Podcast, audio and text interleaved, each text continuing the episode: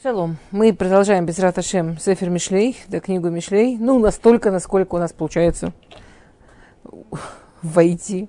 И сегодня у нас перек Авбе, 22-й перек. И этот перек, он очень во многом... В, в общем, у него есть две основные темы, а, по большому счету. Это отношение к деньгам, к богатству и воспитание детей – и более того, на мой взгляд, я не могу сказать, что я прям вот это видела написанным в Мифашим, хотя, по-моему, Гаон прямо про это очень, ну, почти прямым текстом пишет.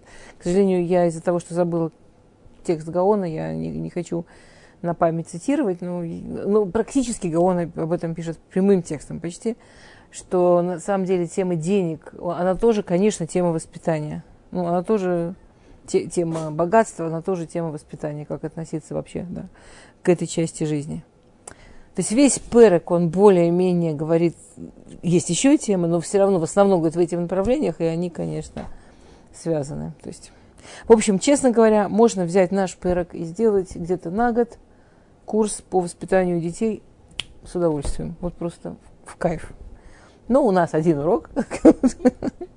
Окей, перек Авбет. Нивхар Шем Миошер, Рав, Микесев, Умизаав Хентов. А, Нивхар Шем Миошер, Рав. Лучше такое а, сделанное, прямо перебранное, выбранное имя, вот имя, которое ты прямо выбрал себе, ну, как бы, что значит выбрал себе имя? Нивхаршем.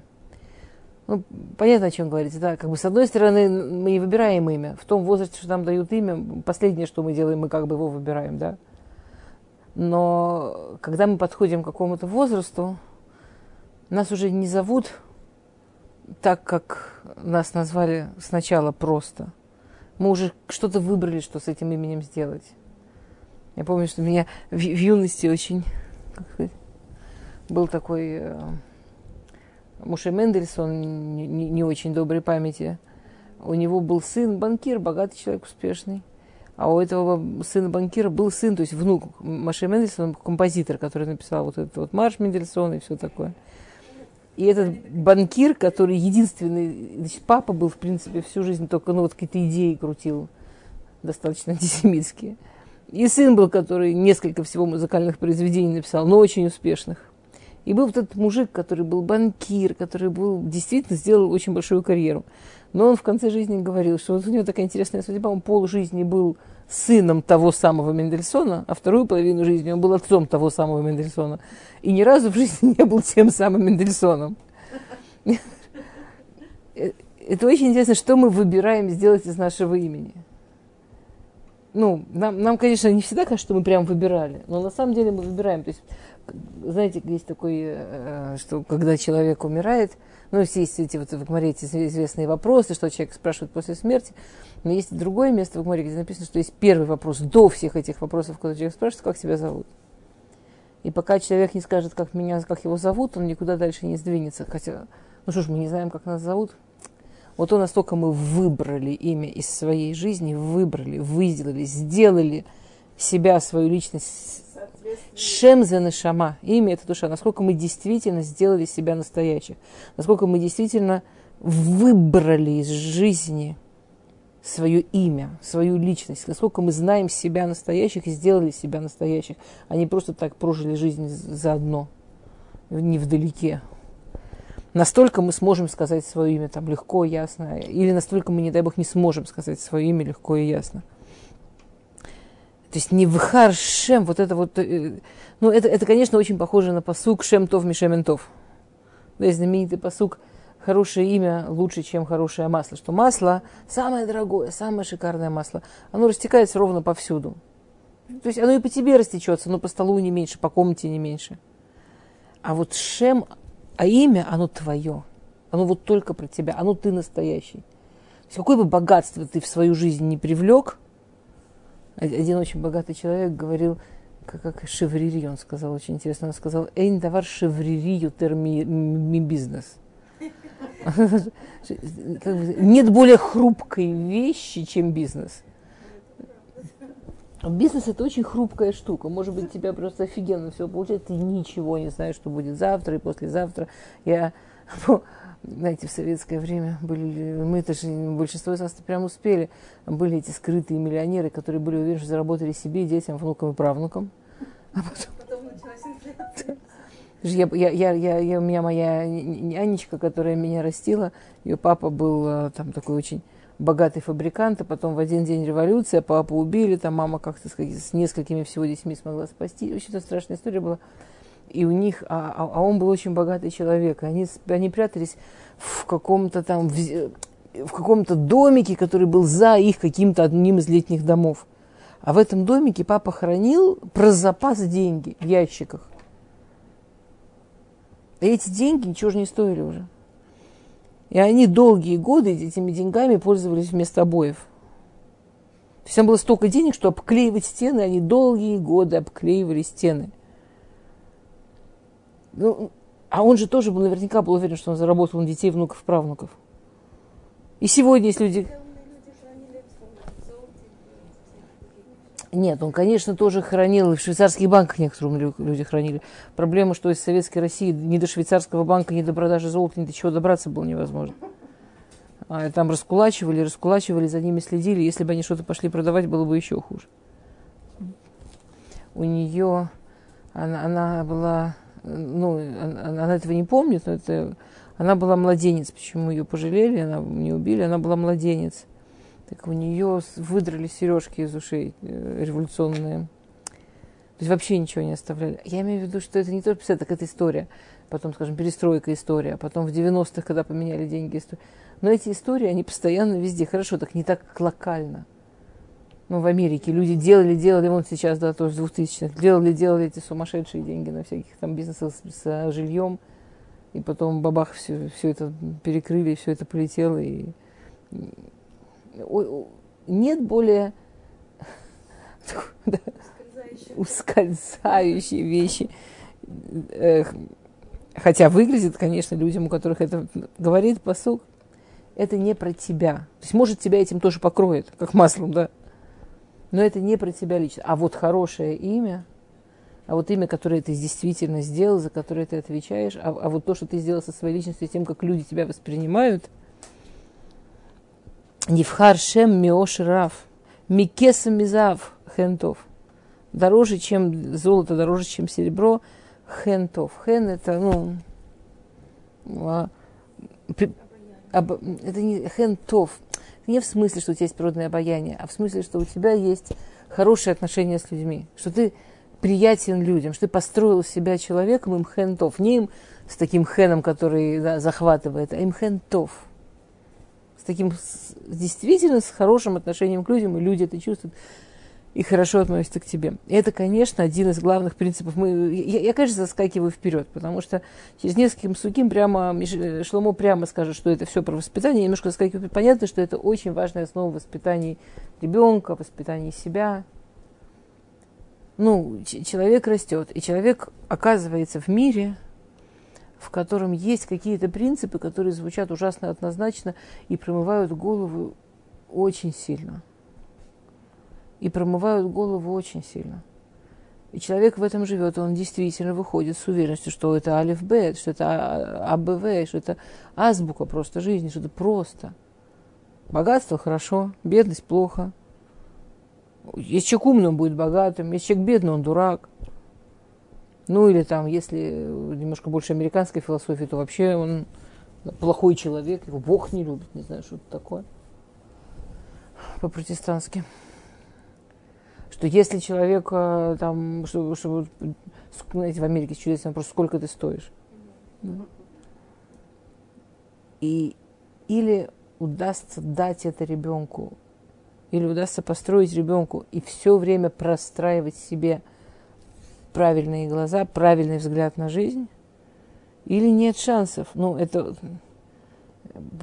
потому что, скажем, то, что здесь написано, Ошер большое богатство. Большое богатство, ты его не спрячешь. Ну, большое богатство, один из мифаршим пишет, ну, если это у человека стада, поля, города, ну, скажем, в наше время вряд ли даже очень богатого человека прям города. Но, ну, в большое богатство, когда, когда человек уже не спрячется, когда это уже такое большое богатство, что оно уже такое очевидное, что уже... И имя тоже оно очевидное. Вот из этих двух очевидностей никто не говорит, что, что, что деньги это там против них бороться и, и не дай бог. Нет. Но, но важно помнить, да, но важно помнить, что важнее. И, но, но важно помнить, что, что с тобой дальше пойдет. И что с тобой наверняка будет и в этом мире, и в будущем и что действительно точно с твоей стороны. Потому что, говорит Пасугбет, Ашир вераш нивгашу, осе кулам ашем. Потому что бедный и богатый, это, это так дотрагивается, это так встречается. Ты так легко можешь видеть двух людей, которые интеллектуально, физически, душевно, по качествам одно и то же, такие близкие – но один из них богатый, один бедный. Осе куламашем. Есть какие-то вещи, которые вне выбора. Не, тут надо тоненько, потому что не имеется в виду, что если бы все, что касалось денег, это было вне выбора, было бы очень легко. Один посуг где-нибудь бы написали, что деньги вне выбора, это бы все закончилось. Да?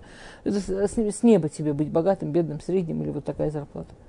Это не так просто, потому что, например, человек, э, Всевышний дает ему даже очень много денег, он начинает их без счета, бездумно раскидывать там.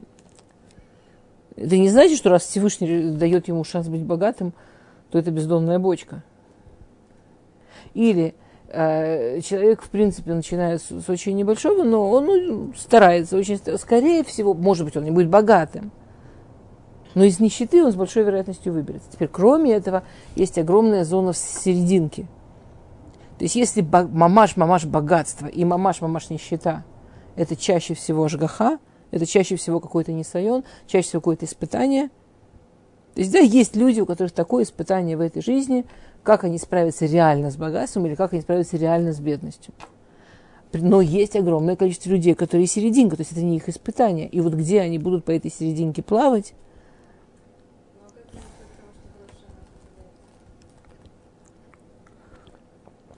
а, да, что в Рош она определяется, кроме... Во-первых, Рош определяется в смысле, как мы молиться будем. Ну, я, ну да. Ну, человек определяется его серединка. Дальше, как он, как, как он себя вел, какое, на что он следующий год старается. Ну да, ну, ну да, да. Плюс у него же не входит никогда в счет ни шабатот, ни хагим, ни мецвод что он считает мецвод в своей жизни, как он распределяет деньги по своей жизни. Ну, в смысле, деньги это не так просто сказать, что вот так человек рождается и все. То есть, да, есть люди, которые с каким-то особенным несайоном, но это относится только к очень богатым или очень бедным, ашир раш. Кроме этого, есть вещи, которые человек, ну, которые да, да, человека зависят, в смысле, что Он не говорит богатство и бедность о человеческих качествах говорят о важности чего-то в жизни человека, говорит о выборе человека, говорит о многих вещах. Говорит о том, как человек видит жизнь, неважно, о куче разных вещей, может быть, не, не, не, не плохих и не хороших, возможно, просто, да, описательных.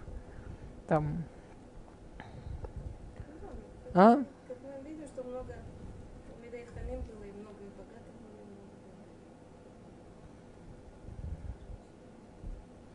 Ну, абсолютно. Да. А. Ну и кроме того, есть пируш, который говорит о Шир Вераш Невгашу, что есть некий круг в мире. Что есть огромное количество вещей уже, когда ты видишь очень богатого человека, очень бедного, а потом бах, они как-то меняются.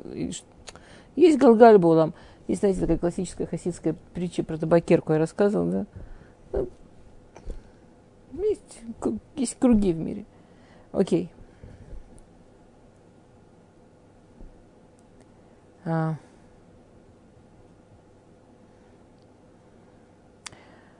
Арумра араа веестер. Уптаим авару нашу. А, кроме того, говорит Шломо, что есть в любом случае большой выигрыш между тем, чтобы быть умным, чем между тем, чтобы быть богатым. А, умный видел зло и спрятался, а глупый э, считал, что переживет и оказался наказан. То есть, например, да, э, люди видят, что что-то надвигается. Может быть, природный катаклизм, может быть, война, неважно. Люди видят, там какая-то катастрофа надвигается. Умный, он умеет увидеть и сделать вывод. И это никак не зависит от денег. Человек может быть умным, он увидит эту катастрофу, сделает вывод и сбежит. И выживет. А глупый теперь, это не в смысле, что он по жизни умный или по жизни глупый. То есть, а, в смысле, что вот в этой ситуации он ведет себя как глупый. Например, он так привязан к своим вещам, или так привязан к своим делам, или он настолько уверен, что он сможет выкрутиться из всего, что он считает, что авару, что он навородзе, что ну что это проскочим. Проскочим, ничего страшного, да. И, и, и на наш, и оказывается, не, не в смысле, что Всевышний его наказывает, а в смысле, что, что как последствие, да, это, это, это, ну, вы понимаете, что таких примеров можно и какое-то стра, страш, страшное э, количество найти у меня и у моего мужа родственники из Киева. И дедушка моего мужа, когда только услышали, что идут фашисты, он у себя на заводе взял грузовик, объехал всю свою семью, собрал и, и, и вывез из Киева. Самое смешное, что ему было очень много лет уже к этому моменту там, и он не умел водить машину. Но он, он был Талмит Хахам, и он, э, он понял, что происходит. Я не знаю, как он это сделал, но, он, но это было первое, что он сел за руль. Не знаю, кто ему объяснил, как оно работает. Он вывез. И он еще как-то выгрузился с этим грузовиком, что с ним ничего не сделали. Там, ну, как-то там, что-то как что он придумал. А огромное количество евреев Киева верили в то, что немцы интеллигентные, что в Польше преувеличивают и так далее, и так далее. И, и мы все знаем, сколько людей в Бабе Миру не в смысле, да, я, ну, А у меня никто не... Как целое, огромное количество... И не выехали. И не выехали, остались, потому что верили, что это все... Ну, все же, все же переезжают, все, все, слушай, мало ли что в жизни, все переживаю. Не в смысле, что они были глупые люди. Но вот это и Тарон Хохма. И это, и это, то есть есть какие-то вещи. Это врожденные? Нет, нет, нет, это, это не ломат. Это совершенно приобретенное. Это вот люди, которые сидят и учатся, и которые... Вот следующий посук за этим, да, вот буквально практически, он пишет «Экив анавай раташем, ошер ваковод вахаим». На самом деле следствие скромности, трепет перед Всевышним, богатство, уважение и собственной жизни. То есть он пишет такую вещь. Когда человек учит Тору, он приобретает очень большую скромность. Потому что его знание, сколько бы он ни знал относительно знаний Всевышнего, к которому он соприкасается, это может все-таки помочь человеку немножко поставить себя на место, увидеть. И когда человек скромный, то, то он действительно может увидеть жизнь без скидок, я считаю. А вот я учился, что нужно смотреть так, или там с трепетом к Всевышнему. Ну вот как-то он, он, когда мы смотрим на вещи скромно, у нас намного больше шансов увидеть в них правду. Это очень большая мудрость, смотреть на вещи со скромностью. Не, я смогу, я проскочу, ну я же понимаю, всегда-то знаю. Ну, а вот со скромностью, используя то, что учил, очень скромно, да. Ну, не, не, не ставя себя вот так, а ставя то, что выучил, там, то, что, может быть, более мудрые люди говорят, может быть, то, что Рабаним спросили. Теперь богатство с этой точки зрения, оно не очень на самом деле получается такая вещь. В какой-нибудь трудной ситуации в жизни на самом деле деньгами не откупишься. В будущем мире деньгами не откупишься. Качество человеческие деньги не исправят. Мозгов не додадут. Никто не говорит, что деньги плохо. Ну, просто их нужно, их очень важно ставить на правильное место. Их очень важно ставить на правильное место. И самое правильное для них место это, это скромность. Человек, который относится к себе скромно, последствия этого – Ерат Ашем. И, пожалуйста, Ошерка, вот Вихаим. Последствия этого, что человек действительно, у него может быть и раташем, трепет перед Всевышним, да, страх Бога. Ну, если не он самый главный, то освобождается место для того, кто действительно самый главный, да. И там уже может быть и Ошер, да.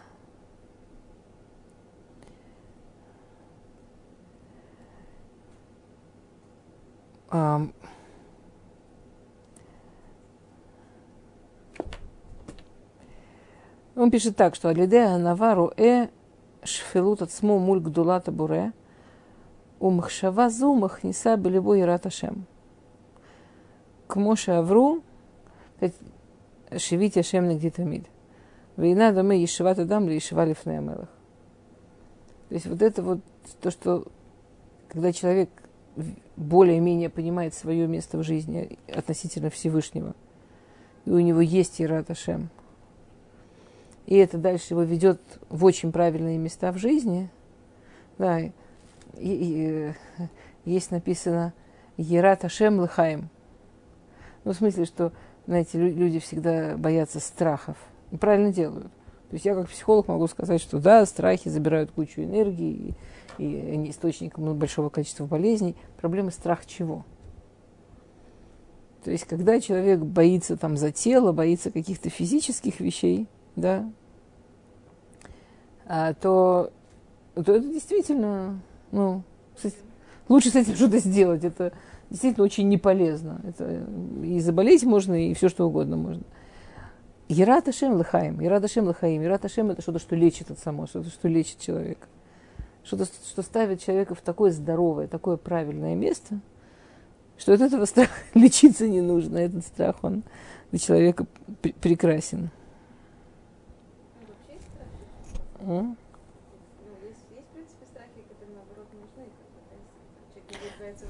Ну, Нет, вообще страхи вещь, может быть, да, и полезная.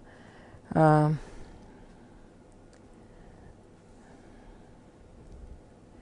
Сейчас идет посук, который я собиралась давать по агро. Очень красивый агро там. А... Ну ладно, я чуть-чуть так Ладно. Циниму пахим бедерех и кеш шумера навшо ирхак мем. Циниму пахим. Помните, цини, где вы уже видели эти слова циниму пахим? М? Человек идет по дороге, да. Цениму пахим бедер. Скажем, представьте себе, человек идет по дороге ночью. Темнота, ничего не видно. А там всякие циниму пахим а там всякие, да, там ведь ветер подует, можно простудиться, там колючки по дороге. А, там, да, циним, им куцим, бараким по, по, по, по одному из перушим, пахим их шулим. Все это всякие у него там колючки, всякие кочки, всякие преграды. То есть человек идет в, в полной темноте, по незнакомой дороге. Чего он боится? Во-первых, он, он много чего боится, да. Он боится, что там будут колючки, он боится, что он может споткнуться, он боится, что... Что еще он может бояться на незнакомом? Что он вообще дорогу не знает, что он заблудится, что он еще может бояться?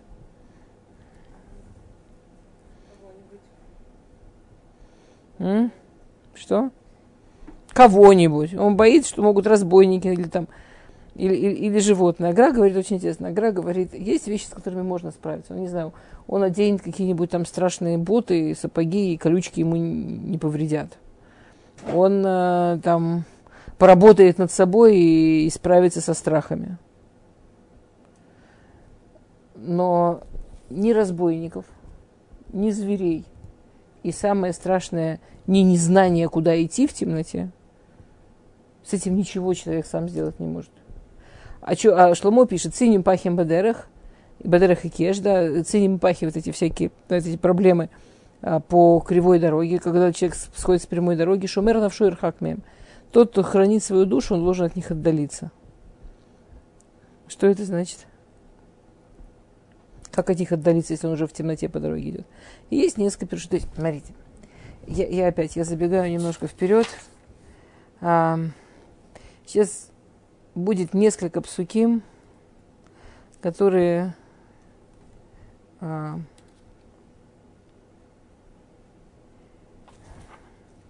говорят прямо такую вещь, что сейчас.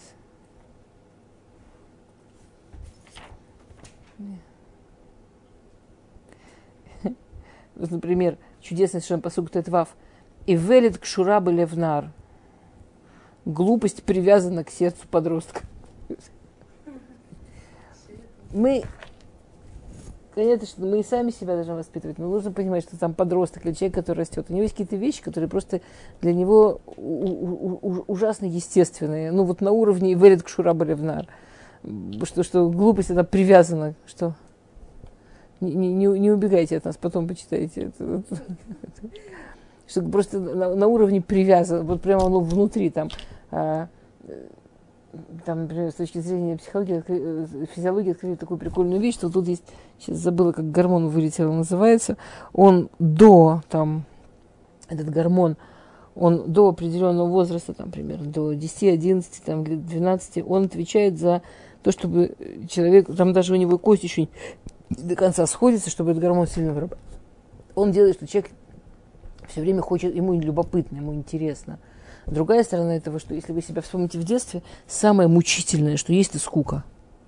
То есть вот сейчас, если мне дадут там вот просто тупо поспать или там отдохнуть, посидеть на кресле, подышать, я нормально вообще. А если вспомнить вот так вот сказать ребенку, дикое наказание. Сказать ребенку, вот сейчас просто посидел пять минут на кресле, ничего не делать, просто подумай о своем поведении, да? Это жуткое наказание. Это прям страшное дело. Дети, им больно, когда им скучно, когда им нечем себя заняться, они свихаются, они ужасно себя ведут, там, ну, им плохо от этого. этого. Потом он примерно в 12 лет, там, от 10-12 лет начинает потухать.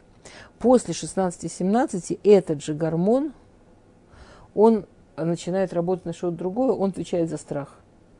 Он отвечает за, за, за, здоровую часть страха, которая там, э, конечно, может перейти в нездоровую, но за здоровую часть страха, которая там охраняет человека, оберегает, говорит, туда не иди, сюда иди, птичка, да, там, там опасно, там не надо. А вот в промежуточном возрасте есть даже такое выражение, мозг подростка не умеет бояться. Или его же, его же эквивалент, мозг подростка не умеет думать. Потому что, как мы знаем истории, как понимают все нормальные люди, хахамру это ну ладно. Думать – это предугадывать то, что будет. Думать – это, это понимать, к чему приведут, каким последствиям приведут поступки. А у подростка там еще глупость прям на гормональном уровне совершенно. Она, а, а, и, и получается, что если мы не впихнем в них какую-то правильную картинку мира, это очень опасно. Они не понимают, к чему может привести. Если мы не нарисуем им, в чем разница между деньгами, уважением, хорошим отношением к тебе людей, скромностью. Пониманием, что такое Всевышний. И опять-таки деньгами это что-то, от чего просто невозможно спастись в том мире, в котором мы живем. Мы можем 48 раз говорить, но потом он чего-то хочет. У всем в классе купили кроссовки. И он проходит мимо магазина с кроссовками, он их видит. А мама говорит, у нас нет денег, и все. А?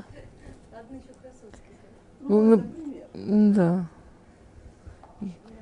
И все. И она считает, что это, ему это не надо. Окей. Okay. Значит, мама может объяснить, что она считает, что ему это не надо. Но действительно должно быть не на ощущение, что нет денег. И ребенка нельзя растить в ощущении нищеты, но ребенку очень важно не растить в ощущении, что, что ура, мы богатые, это главное, ура, ура, деньги. Так же, как у ее и нет денег, это одно и то же. Да, Рав Якобс, ну, там один пример такой, он все время часто приводил, что у него была знакомая семья, очень-очень обеспеченная, которая у них они так, так любили Тору, так хотели учить Тору, что папа бросил какую-то совершенно потрясающую работу, которую зарабатывал громадные деньги, чтобы больше учиться. И они это сделали совершенно с желанием и все. И у них была, они все еще остались очень богатыми людьми, у них была громадная вилла в очень хорошем месте. Вот, при этом у них ребенок вырос совершенно сумасшедшим на деньгах, ушел из Торы, ушел от религии, только чтобы зарабатывать, зарабатывать. И он потом, этот ребенок говорит, что вот из-за Торы мы стали бедными, стали нищими, у нас есть проблемы. Что случилось? Что родители, они были очень богатые, но до этого они были совсем супер-друпер богатые, и они не очень знали, как вот этот вот спуск правильно есть, и плюс им казалось, что неправильно воспитывают ребенка, они объясняли, у нас теперь нет много денег, мы должны экономить. Там, вот, ну, потому что папа учит Тору, да. Как все, потому что если он будет... Вместо того, что тебе- я не в смысле, что нельзя экономить. Ну, конечно, мы должны научить ребенка правильно относиться к деньгам. Но не потому, что у нас нет, потому что папа учит Тору.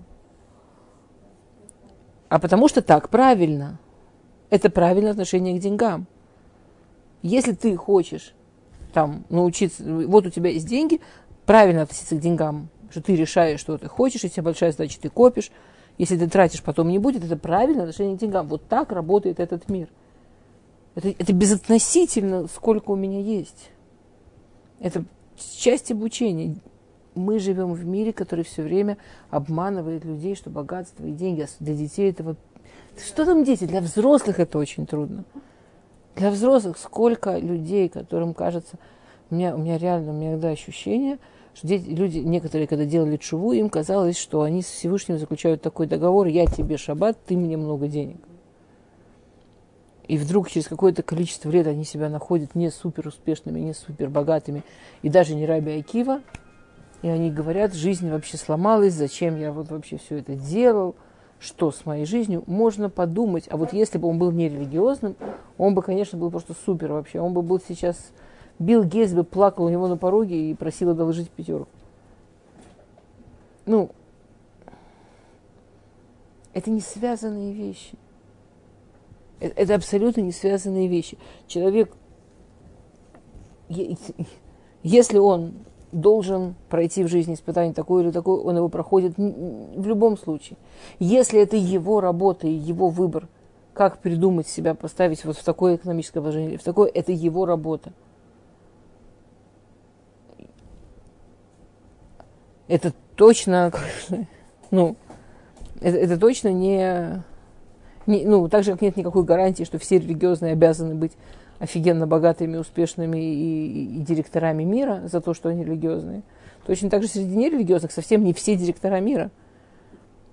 Не, пра- пр- ну, правда, иногда наших счастье, если человек пытается померить счастье тем, сколько он заработал, то он в любом мире будет в проблеме. То он в любом мире будет в проблеме.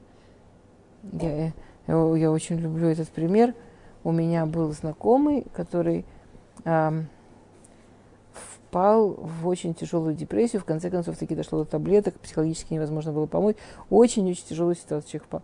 У него были цели в жизни. Одна из целей в его жизни была... То есть до него все рассказывала про человека, который поставил себе цель, чтобы у него в 40 лет там был, была большая вилла там, а, в определенном там очень таком шикарном месте и так далее, и так далее. И последние годы перед 40 его просто трясло. Он так боялся, что у него не получится, что ему нужна была помощь там, психолога и так далее, потому что он но, но потом вот эта история, которую рассказала сейчас, она перебила. В общем, мужик поставил себе такую цель, что к 35 он должен войти в, в первую сотню Forbes. То есть он должен быть один из ста самых богатых людей в мире. И он к 35 таки был очень богатый. Ну, по всем меркам очень богатый. Но не вошел в сотню Forbes. И это не смешно. Потому что у человека разбилась жизнь. У человека ничего не получилось это не, циферки не важны. Важно отношение. Важно, что, что, что, мы... Кстати, в другую сторону тоже. Человек может себя так забить, так себя убедить, что, а, э, что, что ему ничего не полагается, и что он только должен экономить, и что он не имеет права вообще на себя тратить. И пока все не сломается, не порвется, он не имеет права копейку истратить, что он убедит таки Всевышнего загнать самого себя в очень узкий угол и, и, и там сидеть, прикрывшись ветошью. Он сам за- Да, это то, то есть, ну, точно так же, как тот поставил себе в голове некую цель, и если он ее не добился, то все ничего не стоит. Может быть абсолютно наоборот, что человек, конечно, неосознанно, но ставит себе в голове некую цель на нищету, на трудную жизнь, на то, что он не имеет права ни на что, пока там, не знаю, совсем не сдохнет. Ну, это, это- таких людей много, я вам скажу. У меня была очень смешная история на, на прошлой неделе. Мы с мужем, я никогда в жизни не была в Икее. Икея. Есть такой магазин, большой-большой мебельный магазин Икея во всем мире есть. Я никогда не была. И тут мы с мужем э, проезжали, и у нас было полчаса свободного времени, и мы видим, прямо на дороге стоит Икея. И мы решили, и муж тоже не был, мы решили заскочить. И мы туда заскочили, просто посмотреть, что это интересно. Ну, и купили там, конечно, тоже что-то очень нужно. Вот. Но и, и мы там, а, а, а мы недавно сделали кухню. У нас кухня была много-много-много лет, пока совсем не сломалась. Мы, конечно, не делали кухню, но потом она сломалась и сделали. А мы проходим, там такие красивые кухни. То есть я сделала самую простую, а там такие красивые. Я говорю, боже, как красиво. Мы, жалко, мы раньше этого не видели. Ну что, ну хочешь, давай через несколько лет, может, там, скопим. Я говорю, ну ты что, мы же не будем делать кухню, пока вот эта, которая новая, не сломается совсем. И муж говорит, знаешь что, давай так, когда ты уж очень захочешь, ты мне скажи, я сломаю.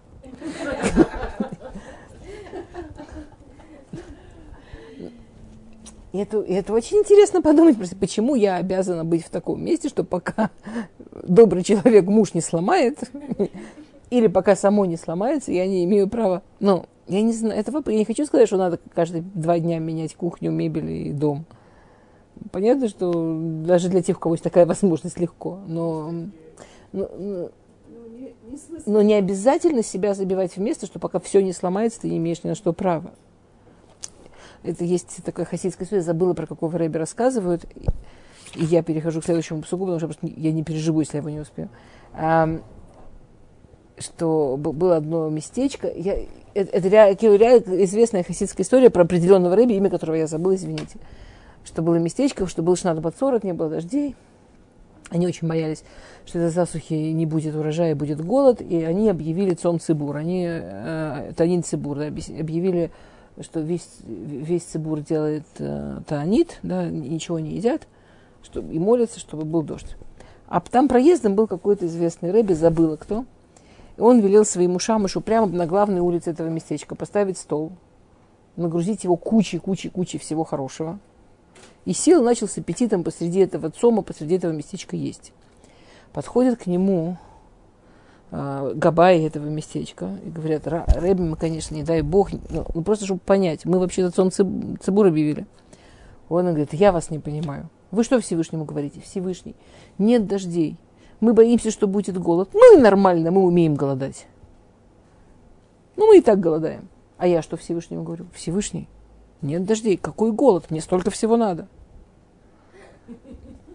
Знаете, самая формулировка самой лучшей молитвы жены – о муже. Всевышний, дай, пожалуйста, моему мужу много-много, потому что мне очень много надо. Мы, ну, то есть мы сами себя ставим очень часто в места, которые Всевышний вообще не имел в виду нас ставить. Это вообще может быть не наш не сайон. Но это все от скром, это все от, от некой нескромности. Это, от, это не скромность. Ну, я считаю, что мне ломаге. Вы понимаете? Не, я считаю, не как в Беркат Амазон написано в, э, в Сефер Хинух, что в мире идет постоянная шефа, в мире идет постоянная браха. Задача человека сделать себя кли. Задача человека сделать себя только, чтобы эта браха ей было куда попасть. А если... Я на этом последнее, что я про это рассказываю – и, э, у меня любимый детский анекдот. Я не рассказывал здесь еще? Не самый мой любимый детский анекдот. Сидят две обезьянки. Одна такая, другая такая. Идет дождь. Такая говорит, я захлебываюсь. А вторая говорит, а я так пить хочу. Кто нам виноват, что мы вместо того, чтобы захлебываться, так пить хотим? Ну, это наше. А Всевышний Он создал мир, в котором куча брахи. Немножко скромности, немножко Ират Шамаем. Не я знаю, а для того, чтобы... А, что, а скромный человек, он, он понимает, что он себя еще должен понимать и открывать, и открывать Всевышнему, и понимать, что, ну, что, ну, что он это не точка, что, еще, что, ему еще есть и есть и есть что там открывать и узнавать. И, и, и там, где человек чувствует, ну я же понимаю, что мне ломать, я же знаю, что мне... Я точно знаю, как надо. Пока все не сломается, нового не куплю.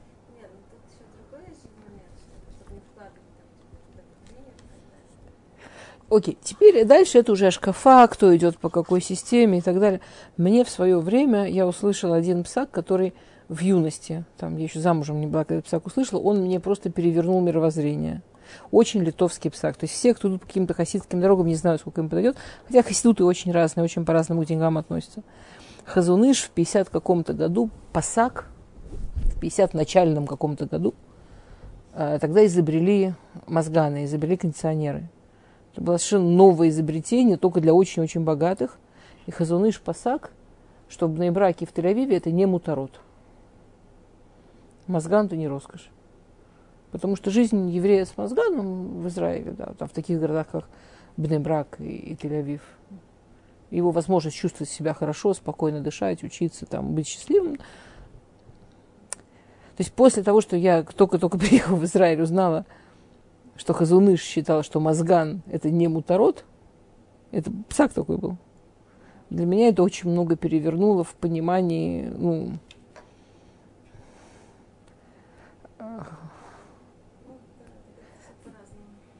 все, все очень неплоско, все очень объемно.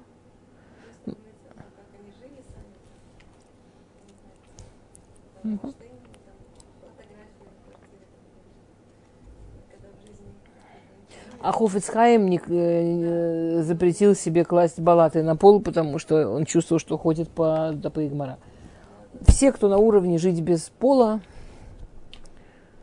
человек должен очень честно, очень скромно, очень честно пытаться понять, кто он, на каком месте он стоит, и, и позволять себе дышать. А то, что есть люди, которые по-разному выпендриваются, кто-то выпендривается, какой он крутой, в смысле, какой он круто богатый, кто-то выпендривается, какой он крутой, какой он круто страдалец, или какой он круто бедный. Это, это, это, не, это, это все не, не совсем дорога к Всевышнему. Это такой определенный выпендреж. И, и еврей должен быть э, еврей должен идти бедереха кулелит. Да, еврей должен идти где-то по золотой серединке. Еврей должен знать, что его цель это не быть миудеем, а богатым, если Всевышний его туда не поставит. Не быть нищим. Стараться быть посерединке, стараться жить удобной жизнью, которая есть вот эти вот одно, один из перушим на циним и пахим бедерах, да, это Гамара говорит, что, что, что это, да, что это циним, это простуда, цинун, да есть там пять видов, как Ецерара мешает человеку идти к Всевышнему. Первый из них – это тело. Что там болезнь какая-то или неудобство какое-то. Когда человеку больно или когда человеку там плохо, да, э, Брискиров говорил, что такое тело? Маленькая какая-нибудь дырочка в теле, и все, кончился Талмит Хахам. И все, что человек может делать, только думать об этой боли или думать об этом теле. И поэтому не, нам, нам не надо геройствовать. Ну, надо идти по золотой середине, иначе мы, хас Халил, никуда не дойдем. Потому что вообще этот посук циним пахим, что, что такое шумер навшо ирхакмем, да что шумер навшо, он должен понимать, что когда ты идешь по темной дороге, тебе нужен свет. Свет дает свеча. Нер, мецва, Тора, ор. Нужно делать мецвод. От них исходит Тора.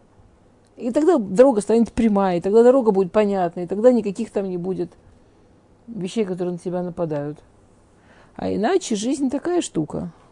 Не знаешь, куда идешь, никогда не, не, не можешь быть уверен, что что-нибудь на тебя не нападет. И следующий знаменитый посук в этом пыроке, посук Вав, Хунех ленар альпидарко, гамки и скин, лоя сур мимена, все знают. А, обычно это переводится очень-очень упрощенно, воспитывай а, юного Альпи Дарко по его дороге, и тогда в старости он тоже не, с нее не свернет. А, такой общепринятый пируш, да. На самом деле очень трудно жить э, Ханоха на Пидарко, воспитывая по его дороге. То есть э, обычно все это понимают так, что нужно воспитывать каждого ребенка по тому, какой он. Да? И это правильно. Вопрос, проблема в том, что итог-то нужно все равно воспитать к одному и тому же. Ну, мы же все равно же в итоге воспитать его к Торе, к Мицвод, к Масим Тувим. Но все равно же воспитать в нем хорошие качества, любовь делать хорошие вещи. Все нужно воспитать в нем те же самые идеалы, каким бы он разным ни был. А? Не в том-то и дело, что цели-то одни. Цели-то одни. То есть вопрос, кому обращается посук? К Нару или к Механеху? К этому самому парню или к тому, кто его воспитывает? Или к этому юному человеку или к тому, кто его воспитывает? К тому, кто воспитывает. То есть посук воспитывает не мальчика, не девочку. Посук воспитывает воспитателя. То есть Хану Ханар Альпидарко. Первое, что говорит посук, говорит такую вещь, что есть некий Ецерара, да, есть некое злое начало, которое говорит внутри человека, воспитывает, занимающегося воспитанием, воспитанием там, учителя, а еще хуже родителя, я знаю, как воспитывать. Я уже столько-то воспитал, я знаю как. И есть пируш, который говорит, никто не ожидает даже от пальцев на руке, чтобы они были одной длины или чтобы они были одинаковыми. Как можно ожидать от живых людей, чтобы они были одинаковыми? Каждый ребенок будет совершенно точно другим, с другой дорогой, с другими способностями, с другими возможностями. Каждый ребенок абсолютно точно будет другим, и каждый ребенок, он будет новой образовательной программой для родителя. С каждым ребенком родителю придется пройти абсолютно новое понимание себя как родителя, воспитание как предмета, образование как функции. С каждым ребенком все будет заново. И да, есть какие-то общие вещи, поэтому мы начали с каких-то общих вещей перок. Отношение к деньгам, что это всегда самый большой ецер.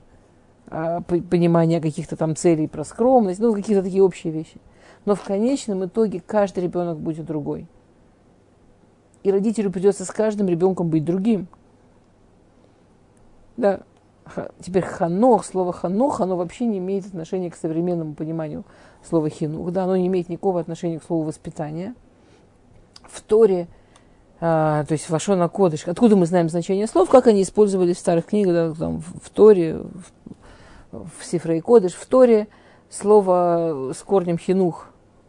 Где, где, где используется один раз есть в Торе слово хинух. Ханука Табайт. Ханука Табайт. А, поэтому мы все сегодня да, празднуем Хануку. Ханука Табайт в смысле, когда освящение храма. Единственный раз, когда есть этот корень хинук, это ханука табайт, к детям слово хан, хинух, ханука и ханука не имеет вообще никакого отношения ни разу в кодыш. Раши, там чудный Раши, Раши говорит, что такое ханука, а ханат адам окли лемилахто. Ханук, ханука – это когда человека, почему важно человека, потому что там куаним тоже, помните, там их брили, поднимали, да. Подготовка человека или инструмента для, для его работы, для, его, для того, для чего он создан. То есть, и тут, конечно, такая, то есть, получается, дословный перевод, сам пшат, пшат получается такой, ханох ленар, то есть, подготовь вот этого конкретного человека к тому конкретному, для чего он родился. Для этого надо всего несколько вещей. Во-первых, понять его, ну, к чему его готовить. На самом деле это несложно, потому что даже если я теоретически хочу, чтобы все инструменты в моем доме были нож, мне будет ложкой, там, я, я, я не знаю, зубочисткой и тарелкой резать сложно. Не, при желании можно. Мы с ними измучаемся. Чего-нибудь мы сделаем, конечно, как-нибудь мы что-нибудь порежем.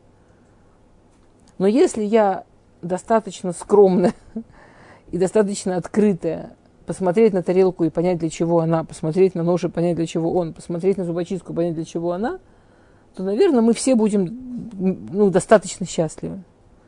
Наверное, мы, мы все будем, как только... То есть мне нужно понять этого ребенка, и мне нужно идти с ним по его дороге, чтобы помочь ему приготовиться для того, для чего он рожден. И это жутко-жутко сложно. Это страшно тяжелая работа. Мне кажется, один из главных яцарим родителей, одна из главных, эм, как сказать, страстей родителей, а? побуждений родителей, чтобы дети были как мы в том, что для нас действительно важно. То есть родитель может быть просто потрясающий, вообще демократичный, широкий человек – И, и, и вдруг именно ребенок этого потрясающе раскрытого вообще человека идет и становится религиозным, и этот человек начинает воевать как дикий тигр, как полный диктатор, но ты же только и делал всю жизнь, что давал ему какую-то совершенно неразумную свободу, не подходящую к возрасту, не подходящую к минимальной морали. Что он тебе сделал религиозным стал? Он пошел против него, он стал не таким, как он, в том, что он считал важным. Человек может спокойно переносить, что ребенок делает миллион разных вещей, и вдруг, скажем, религиозного человека, там ребенок идет – и становится не совсем точно в той религиозной дороге, как родитель, это ужасно, ужасно больно, ужасно. Рав Якобсон говорил, а, да, что, он таким, что, что он таким образом помогал детям решить все вопросы с детским бунтом. Чтобы вместо того, чтобы стать, там, не дай бог, нерелигиозным или, не дай бог, там какие-то страшные вещи делать, он говорил ребенку, там, а, какого-нибудь хасида стань летаи, а какого-нибудь летаи стань хасидом. Он говорит, что столько проклятий, сколько он получил за это от родителей, он не получил даже от родителей, которых такие они стали и преступниками, и нерелигиозными.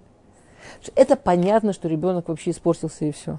А это он выбрал не меня, а это он выбрал не как я. И это чистый ецера родителя. Это не обязательно, что ребенок... Как бы, если у родителей с ним был, был конфликт, он это сделал, чтобы против родителя может быть. Но в большинстве случаев это не поэтому. В большинстве случаев ребенок ищет свою дорогу просто потому, что это он – ну вот просто потому, что у, у него, он, он кли, который миуад для мелахто. И, и у каждого ребенка это мелахто, но может быть другая. И как бы я ни старалась использовать тарелку вместо ножа, я да, что-то порежу, но, но всем будет трудно, и мне, и тарелки. Ну, для другого этот кли. И это страшно тяжелая работа. То есть этот посук, он потрясающий. Во-первых, этот посук говорит, что для того, чтобы воспитывать ребенка, главный но се для воспитания, главный объект воспитания – это я, это родители. То есть ты хочешь его подготовить к его вот этой самой малахе, и вторая часть псука, она тоже очень, ну, для родителя такая непростая. Гам ки языкин ло ясур мимена. В старости он тоже с нее не сойдет. Другими словами, псук говорит такую вещь очень, ну, такую, которую тоже нужно проглотить пока он не состарится, никогда не узнаешь, как ты его там воспитал. уже... Или, или не узнаешь, или, ну, мой совершенно чудесный ребенок в 5 лет, и, там, в 10, 15, в 20, мой совершенно ужасный там, в 15, 20, 25, мой опять совершенно прекрасный в 30, ну, пока он не дойдет до какого-то возраста, ну, какого-то такого действительно серьезного возраста, какой-то такой устойчивости, взрослости, ты ничего не знаешь, куда ты его воспитал. Ты ничего не знаешь, насколько ты ему помог и что ты с ним действительно сделал. И это трудно. Родителю ужасно хочется сказать, ну, я шмок. Да? А, то есть воспитание детей родителю нужно видеть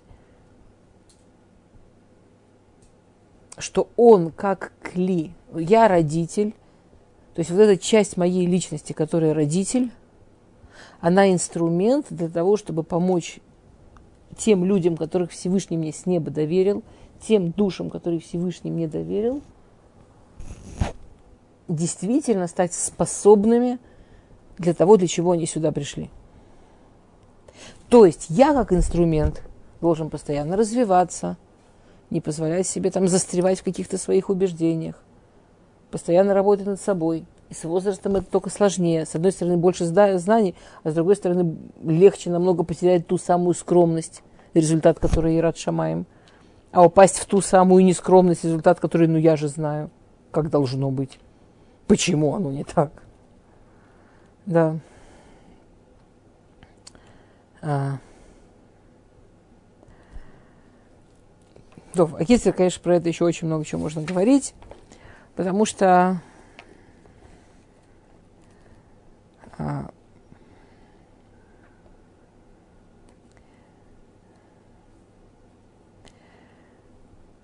а, ну, вот то что, то, что мы говорили дальше, что то, что он дальше говорит про воспитание, что нужно правильно понимать этого самого подростка. Скажем, ну вот если еще сказать пару слов про тот посыл, который мы уже начали, потому что мы уже, конечно, за время заскочили. А, и верит к Шура Балевнар, Шевет Мусар, Ерхикена Мимену. Да, Раф Якобс очень смешно говорит, да, что э, и верит к Шураба Левнар, да, глупости, она как привязана к сердцу подростка, Шевет Мусар Ерхикена Мимену. Э, шевет Мусар эм,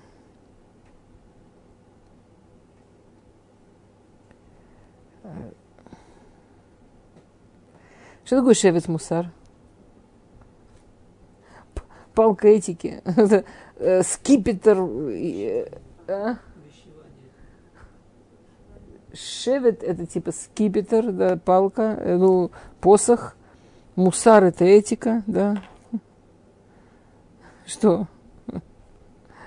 Неправильный перевод будет что-нибудь типа он, он, он глупый, да, не, ну шерет мусар ерхикена мимену.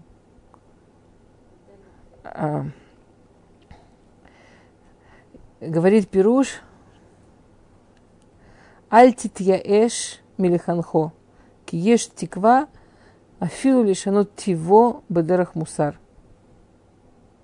Что родителю очень важно помнить, что то, что подросток – у него бывают, он бывает сложным, и у него бывают какие-то совершенно такие глупости, такие нелогичности. Это потому, что у него еще Ецератов до конца не проснулся. Это потому, что это, ну вот так он построен. Это может быть Тева подростка. Теперь, и понятно, особенно трудно родителям, у которых было несколько подростков, просто пупсиков. А потом приходит настоящий нормальный подросток со всеми своими развлекаловками, да. И в какой-то момент родитель может подумать, что вообще он в отчаянии, а, и, и, и уже и у него сил нет, и все равно ничего не получается. Да, говорит Пируш, не, не отчаивайся. Разговорами, близостью, объяснением, еще раз объяснением, еще раз близостью, еще раз тем, чтобы объяснить, да. Надо верить, что пока человек юный, можно очень-очень много что в нем изменить и очень-очень во многом ему помочь. Но при этом, когда мы говорим про изменим помочь, мы говорим все равно в рамках псука хано ханар альпидарко. Да, что значит хано ханар альпидарко? Есть пируш, который говорит, что мы учим природу ребенка и учим его, как правильно этой природой пользоваться. И тогда шевет мусар будет вот это вот ну, вот эта пал палка этики, она будет заключаться в том, чтобы указать ему, как правильно пользоваться тем, что у него есть. И там есть чудесный пример. Да, что, например, если ребенок ленивый, надо ему сказать, лень это просто прекрасное качество, когда нужно лениться грешить. Или когда нужно лениться делать плохо, или лениться кого-то обижать. Иногда нужно лень при, превозмогать, когда делаю мецвод, но обязательно использую ее вот в правильных местах. Прекрасное качество в правильном месте. Или на, ребенок там, он страшно хоруется, он такой весь успешный, он такой весь быстрый, все вот так быстро, быстро понимает, да. Нужно помнить все время родителю, что с такой же скоростью он может такого наловить и такого собрать, и так себя почувствовать успешным, как он в разные стороны, не обязательно в ту сторону, которая для него хорошая двигается. Он же везде будет таким вот успешным. И нужно обязательно ему объяснить, что это, это твоя способность вот так вот быстро ловить, она замечательная, если она тебя ведет в правильную сторону. Ты вообще засекай, когда она тебя не туда поведет. Или объяснить ему, что когда человек очень быстро все ловит, помните, мы в, прошлом, в прошлый раз разбирали, когда человек, он с одной стороны быстро, а с другой стороны становится очень таким позиз. А, ему так нравится все быстро, что он уже не обращает внимания на детали, что он уже не аккуратный, что он поверхностный. То есть объяснить ему, что где этим любое качество, оно где-то прекрасное, где-то... То есть обез... дать ему инструмент, как пользоваться его инструментом. Помочь ему настроить свой инструмент, чтобы он был ему в хорошую сторону. Но для этого надо быть очень открытым, очень думающим, очень воспринимающим и очень скромным. То